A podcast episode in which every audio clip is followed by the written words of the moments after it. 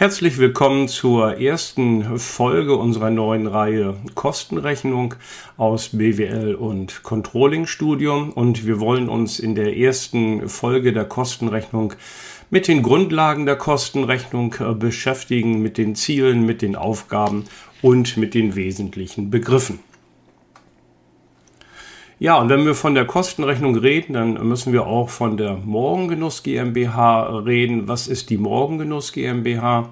Das ist ein fiktives mittelständisches und Industrieunternehmen in Familienbesitz, das Kaffeemaschinen produziert und auch selber vertreibt, sowohl für den gewerblichen als auch für den Consumer-Bereich.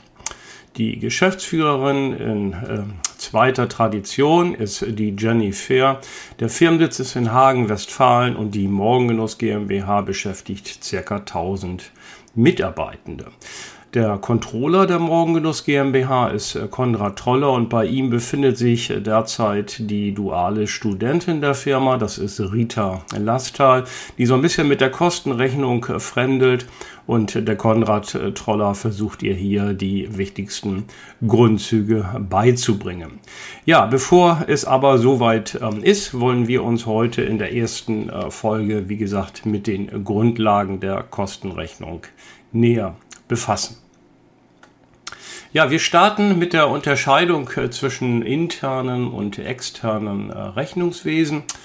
Äh, das betriebliche Rechnungswesen besteht aus diesen beiden Teilgebieten, und zwar des internen Rechnungswesens, auch Kosten- und Leistungsrechnung oder auch nur kurz Kostenrechnung ähm, genannt und des externen Rechnungswesens, zu dem die Buchführung äh, oder auch Buchhaltung genannt und der Jahresabschluss verkürzt als Bilanz bezeichnet zählen. Und während das externe Rechnungswesen, das sich primär an Adressaten außerhalb des Unternehmens richtet und umfangreichen gesetzlichen Bestimmungen unterliegt, wird das interne Rechnungswesen weitgehend freiwillig erstellt und nach Zweckmäßigkeit durchgeführt. Es dient hauptsächlich dem Management, also den internen Entscheidungsträgern und Funktionsbereichsverantwortlichen als Informationsquelle zur Erledigung ihrer betrieblichen Aufgaben. Ja, kommen wir nun zur Kosten-Leistungsrechnung, verkürzt auch als äh, KLR bezeichnet. Sie bildet die Basis für eine wirksame Planung, Steuerung und äh, Kontrolle des betrieblichen Geschehens. Sie kann durch Informationen die Bewertung von Handlungsalternativen sowie die Beurteilung der Wirtschaftlichkeit in der Aufgabenerfüllung unterstützen. Und sie stellt damit das Fundament für die Gestaltung und Entwicklung eines unternehmensweiten Controlling-Systems dar. Dabei unterscheidet man traditionelle und moderne Aufgaben der Kostenrechnung. Zu den traditionellen Aufgaben der KLR zählt die Ermittlung der Kosten pro Produkteinheit, dies nicht zuletzt um interne Verrechnungspreise festzulegen. Nicht weniger bedeutend ist die Ermittlung des kurzfristigen Periodenerfolgs, welcher losgelöst von gesetzlichen Vorschriften wie beim externen Rechnungswesen das eigentliche Betriebsgeschehen widerspiegelt. Die Ermittlung des Betriebsergebnisses kann hierbei zum Beispiel monatlich, quartalsweise oder jährlich durchgeführt werden. Dabei sind stets auch die Kontrolle und Analyse von Kostenarten und Kostenstrukturen anzuraten. Darüber hinaus ermöglicht die Kosten- und Leistungsrechnung die Ermittlung von Herstellungskosten selbst hergestellter Vermögensgegenstände des Anlagevermögens. Zu den modernen Aufgaben der KLR zählt die zielorientierte Führung des Unternehmens. Hierzu gehören Kostenkontrolle, Erfolgskontrolle sowie weitere dispositive Aufgaben. Auch eine verhaltensorientierte Sichtweise der Kostenrechnung im Sinne einer Verhaltenssteuerung fällt hierunter. So kann die Kostenrechnung beispielsweise Kostenstellenverantwortliche zu einem wirtschaftlichen Ressourcenumgang anregen oder durch Transparenzschaffung als Verhandlungshilfe bei Ressourcenzuteilungen dienen. Zusammenfassend zählt die Kosten- und Leistungsrechnung auf die Steuerungsunterstützung des Managements sowie die Beurteilung der Wirtschaftlichkeit und Leistungsfähigkeit bei der Aufgabenerfüllung ab. Daraus ableitend lassen sich allgemein als ihre wesentlichen Zwecke die Information, Planung, Steuerung, Kontrolle sowie Dokumentation der zielbezogenen unternehmerischen Betriebs- und Geschäftsprozesse festhalten.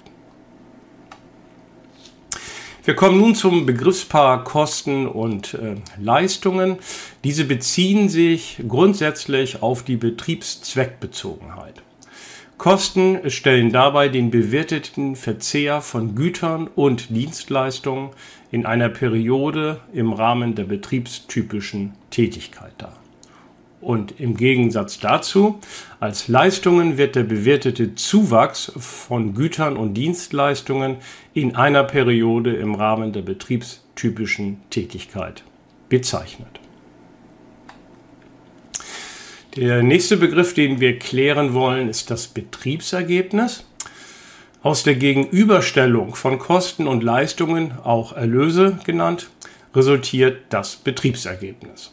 Um dieses zu ermitteln, ist in einem ersten Schritt das neutrale Ergebnis als Saldo aus neutralen Aufwendungen und neutralen Erträgen aus dem Gesamtergebnis laut Finanzbuchhaltung herauszurechnen.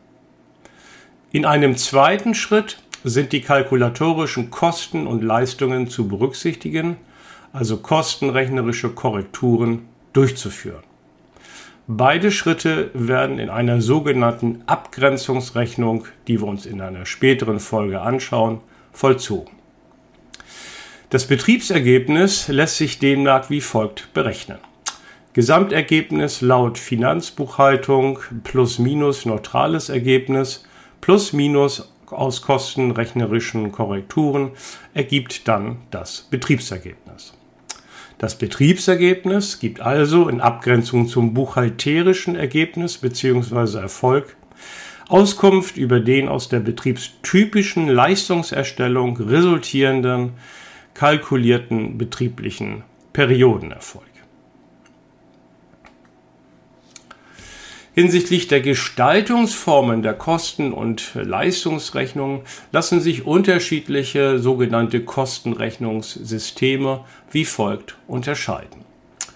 Zunächst einmal nach dem Zeitbezug der verrechneten Kosten. Hierbei unterscheiden wir nach dem Vergangenheitsbezug Ist- und Normalkostenrechnung sowie nach dem Zukunftsbezug. Dann sprechen wir von unterschiedlichen Varianten der Plankostenrechnung.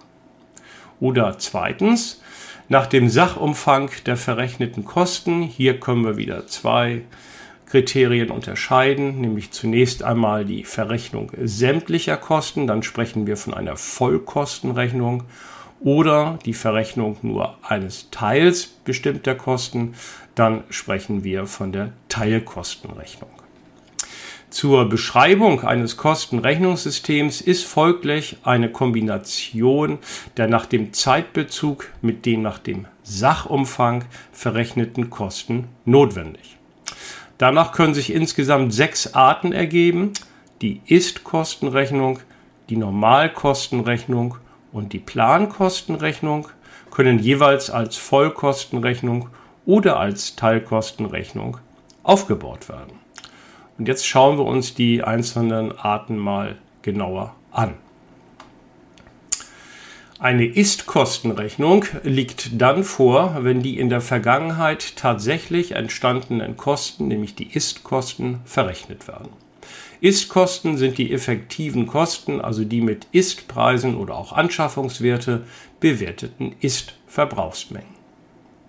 Bei der Normalkostenrechnung werden bestimmte Kosten mit in der Vergangenheit erfassten durchschnittlichen Mengen und Preisen berücksichtigt. Mit Hilfe der durchschnittlichen Werte lassen sich einige Nachteile der Ist-Kostenrechnung ausgleichen. Zum Beispiel eventuelle Schwankungen bei den Ist-Kosten oder der Beschäftigung in einzelnen Monaten.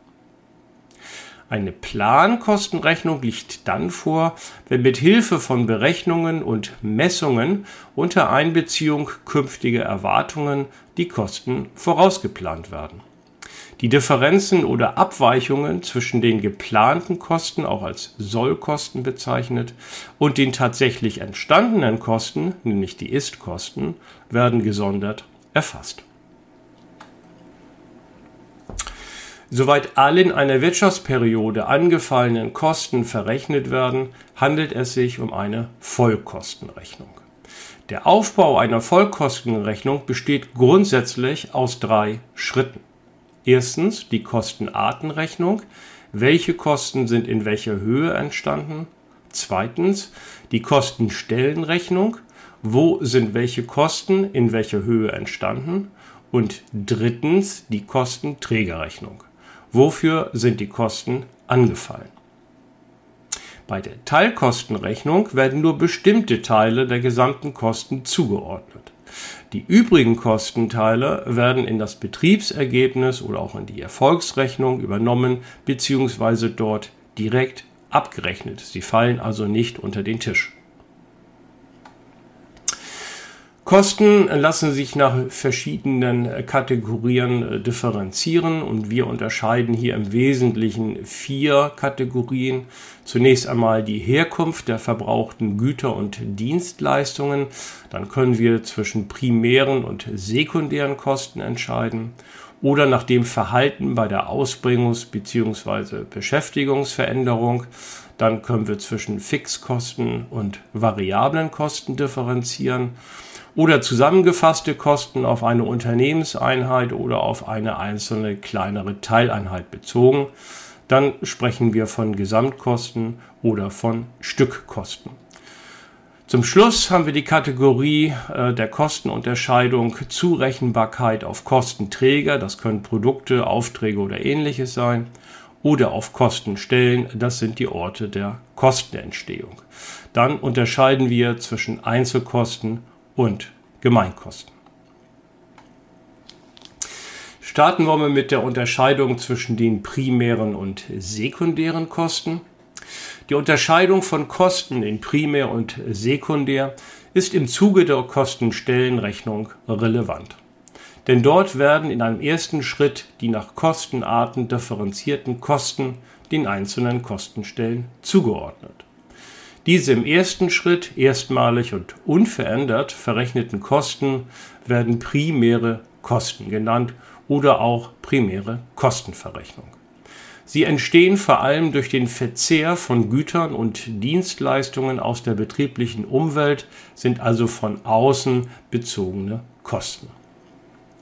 Sekundäre Kosten entstehen im zweiten Schritt der Kostenstellenrechnung bei dem alle Kosten der Vorkostenstellen auf die Endkostenstellen umgelegt werden. Wir sprechen dann von sekundärer Kostenverrechnung oder auch innerbetrieblicher Leistungsverrechnung. Als sekundäre Kosten werden daher Kosten, die einer Kostenstelle aufgrund der Inanspruchnahme von Vor- oder Zwischenleistungen einer Vorkostenstelle zugerechnet werden, bezeichnet. Die primäre und sekundäre Kostenverrechnung wird in der Regel mit Hilfe einer Tabelle, dem sogenannten Betriebsabrechnungsbogen BAB abgekürzt, durchgeführt. Auch das schauen wir uns nochmal im Detail in einer späteren Folge an. Kosten können zudem in fixe und variable Kosten unterschieden werden. Das Unterscheidungskriterium ist hier die Veränderung der Kosten in Abhängigkeit von Kosteneinflussgrößen.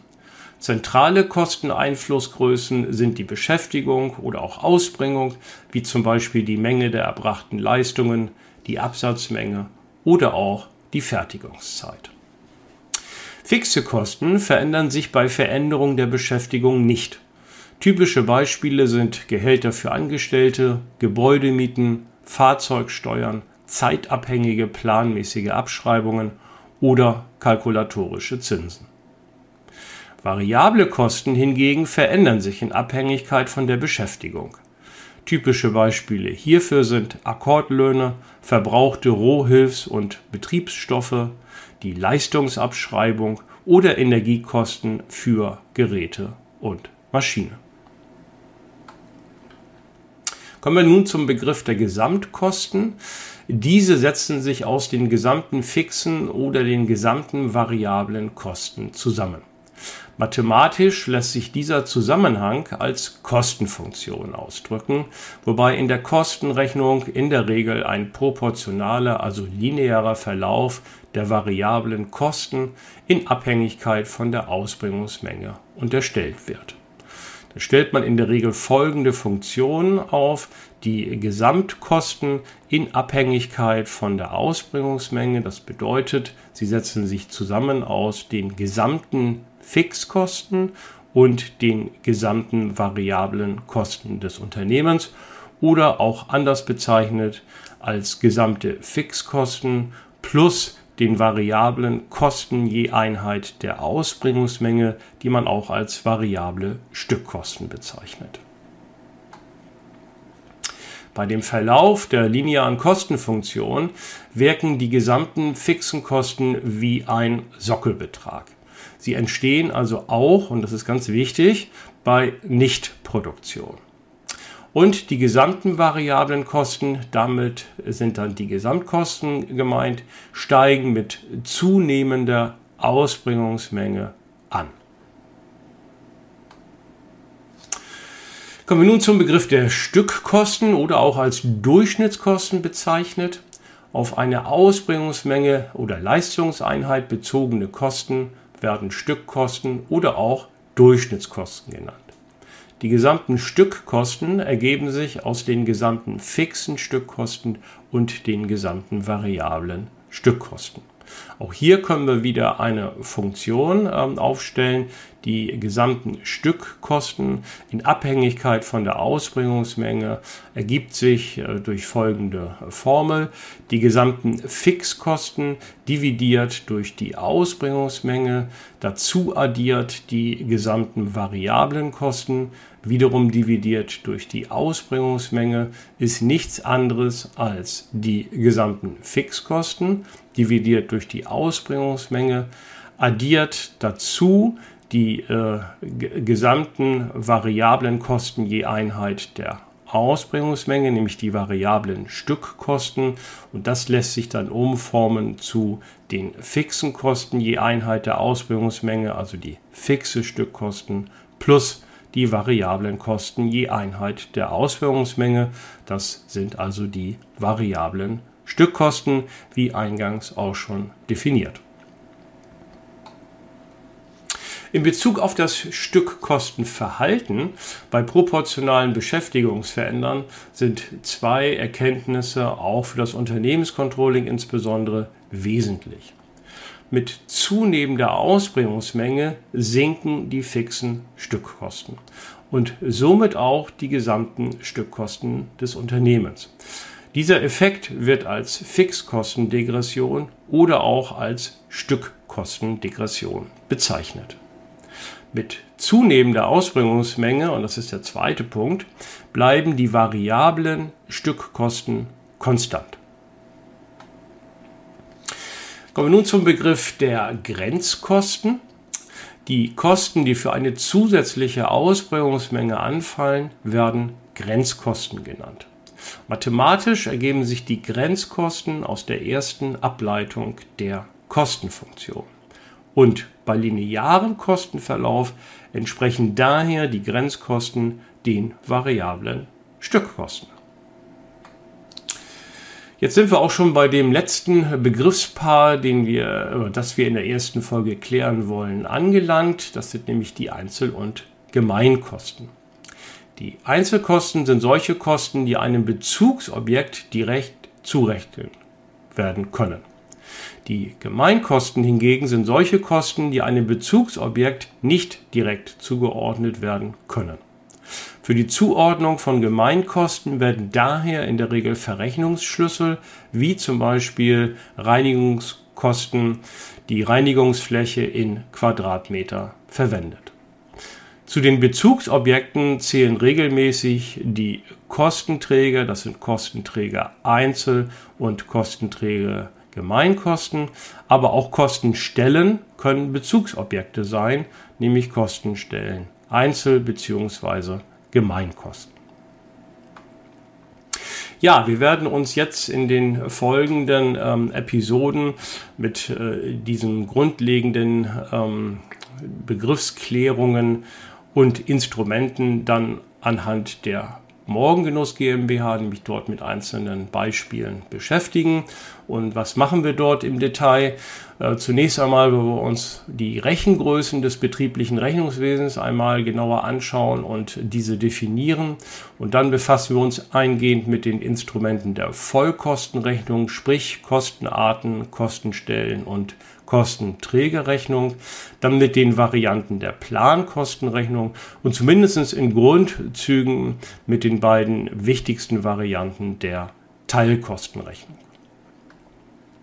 Stichwort Literatur, wenn Sie einen ja, leichten kleinen Überblick in die Kostenrechnung äh, haben möchten, dann sei Ihnen Kostenrechnung 1 von Haberstock und Haberstock empfohlen. Wenn Sie tiefer in die Kostenrechnung ähm, einsteigen möchten, dann sei Ihnen das Buch von Fandel et al. empfohlen. Und wenn Sie nicht nur sich die Kostenrechnung in einem Industriebetrieb, sondern auch in einem Dienstleistung oder Verwaltungsbetrieb anschauen möchten, dann sei Ihnen das Werk Kosten- und Leistungsrechnung von Körner empfohlen. Und wenn Sie spielerisch dann die einzelnen Grundlagen und Instrumente der Kostenrechnung aneignen wollen, dann sei Ihnen unsere Lern-App BWL Champion empfohlen, die Sie im Play Store und im App Store herunterladen können und die auch weitere Inhalte der BWL umfasst. Ja, Sie finden uns äh, in folgenden Multimedia-Kanälen, LinkedIn, Instagram und Facebook und weitere Folgen aus BWL und Controlling-Studium können Sie auf unserem ähm, YouTube-Kanal sich anschauen oder eben halt finden Sie auch als Podcast bei allen gängigen Anbietern wie beispielsweise Spotify. Ja, wenn Ihnen diese Folge gefallen hat, dann würden wir uns über einen Daumen hoch freuen und am besten abonnieren Sie unseren äh, Kanal, dann verpassen Sie auch keine Folge in der Zukunft. Bis dahin sagen wir heute Dankeschön für Ihre Aufmerksamkeit und bis zum nächsten Mal.